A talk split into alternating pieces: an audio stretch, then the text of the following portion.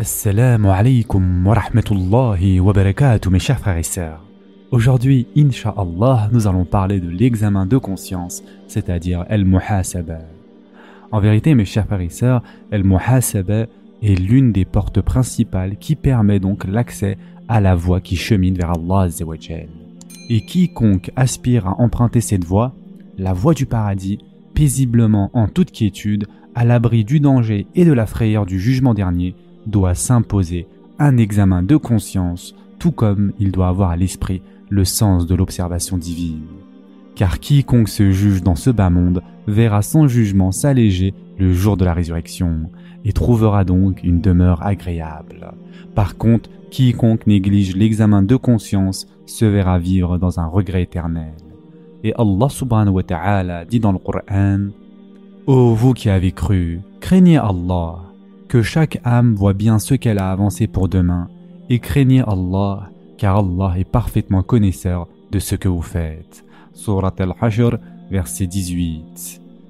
Et donc Ibn al-Qayyim se base sur ce verset pour établir le caractère obligatoire de l'examen de conscience. De plus, le prophète sallallahu alayhi wa sallam a dit Le perspicace est celui qui s'autocritique et œuvre pour l'après-mort, Quant à l'incapable, c'est celui qui laisse son âme suivre ses passions tout en nourrissant au sujet d'Allah de faux espoirs. Et ce hadith a été rapporté par Tirmidhi. Quant à Omar ibn al-Hattab il a dit Jugez-vous avant d'être jugé et pesez vos actions avant qu'elles ne soient pesées contre vous, car le jugement sera d'autant plus léger demain si vous vous jugez aujourd'hui et embellissez-vous pour la prestation suprême. Ibn al-Rayim rapporte ces paroles de Hassan al-Basri. Le croyant est responsable de sa propre personne. Il juge son âme pour Allah. Le jugement s'allégera le jour de la résurrection pour ceux qui se sont auto-jugés dans ce bas monde. Il s'alourdira en revanche pour ceux qui prennent les choses sans examen de conscience. Quant à l'imam Ahmed, il rapporte ce hadith du prophète sallallahu alayhi wa. Il est écrit dans les sagesses destinées à la famille de Daoud alayhi salam. Il incombe à chaque individu doué de raison de ne pas manquer ces quatre moments. Un moment pour méditer et évoquer son Seigneur, un moment pour faire un examen de conscience, un moment pour s'isoler avec ses frères qui l'informeront de ses défauts et seront sincères avec lui, et un moment où il permet à son âme d'assouvir ses désirs dans ce qui est licite et bon, car ce moment aide à accomplir les trois autres et procure l'apaisement du cœur. Mes chers frères et sœurs en islam, l'examen de conscience est de deux sortes il y a l'examen avant l'action et l'examen après l'action. L'examen avant l'action consiste à examiner cette action. Est-elle réalisable et par conséquent je l'accomplis, à l'instar du jeûne ou des prières nocturnes, ou est-elle irréalisable et par conséquent je m'en abstiens? Puis je réfléchis, est-ce une bonne action pour ce bas monde et pour l'au-delà? Auquel cas je l'accomplis. Ou est-ce plutôt une mauvaise action et dans ce cas-là je l'abandonne? Ensuite je médite, est-ce la satisfaction d'Allah que je recherche à travers l'action ou celle des hommes? Si le but visé est la satisfaction d'Allah, je l'accomplis, sinon je l'abandonne. Le deuxième type d'examen de conscience se réalise après l'action.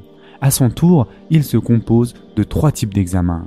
Le premier, un examen de conscience concernant les actes d'obéissance auxquels tu as failli, tels que l'abandon et la sincérité, l'abandon de la récitation du Coran, l'abandon de la prédication, l'abandon de la prière en commun, l'abandon des prières surérogatoires liées aux prières obligatoires. Dans ce cas, l'examen de conscience se réalise en comblant le manque et en se repentant rapidement. Le deuxième type, c'est l'examen de conscience concernant toute action dont l'abstinence était meilleure que son accomplissement. Et le troisième type est un examen de conscience concernant une chose licite ou ordinaire. Pourquoi l'ai-je Serait-ce pour rechercher la satisfaction d'Allah et pour l'au-delà Après avoir entendu tout cela, mes chers frères et sœurs, une question légitime peut traverser l'esprit. Comment procéder à l'examen de conscience Ibn al-Qayyim répond en évoquant que l'examen de conscience se fait de la manière suivante. Premièrement, commencer par les actes obligatoires. Si j'y vois des manquements, je me rattrape. Deuxièmement, je jette un œil sur les interdits. Si je m'aperçois en avoir commis, je me rachète par le repentir, l'imploration du pardon divin et par l'accomplissement de bonnes œuvres qui effaceront les mauvaises. Troisièmement, en jugeant son âme sur la distraction. Je me rattrape alors par l'invocation et l'évocation d'Allah Et enfin, quatrièmement, juger son âme sur les actions des sens, sur les paroles formulées par la langue, sur le regard des yeux, sur ce que les oreilles ont entendu. Quelles étaient mes motivations, pour qui les-je fait? Et de quelle façon? Ainsi, mes chers frères et sœurs, jugez-vous avant d'être jugés. Faites un décompte des bonnes actions que vous avez mis de côté pour le jour de votre retour à Allah le jour de votre présentation devant votre Seigneur. Et sachez qu'Allah est parfaitement connaisseur de toutes vos actions et toutes vos attitudes. Rien de ce qui vous concerne ne peut lui être caché. Chaque musulman doit, en fin de journée, se réserver un moment pour demander des comptes à son âme, pour la juger sur tout ce qu'elle a pu commettre. El Hassan el-Basri a dit Par Allah, tu ne peux voir le croyant sans qu'il soit constamment en train de se faire des reproches, et ce, quels que soient ses états, l'accusant de manquement dans tout ce qu'il fait. Il regrette alors et ne cesse de s'en vouloir. Par contre, le désobéissant avance tout droit devant lui sans jamais blâmer son âme. Mes chers frères et sœurs en islam, qu'Allah nous permette à tous de faire cet examen de conscience de façon quotidienne. Ce sera tout pour aujourd'hui.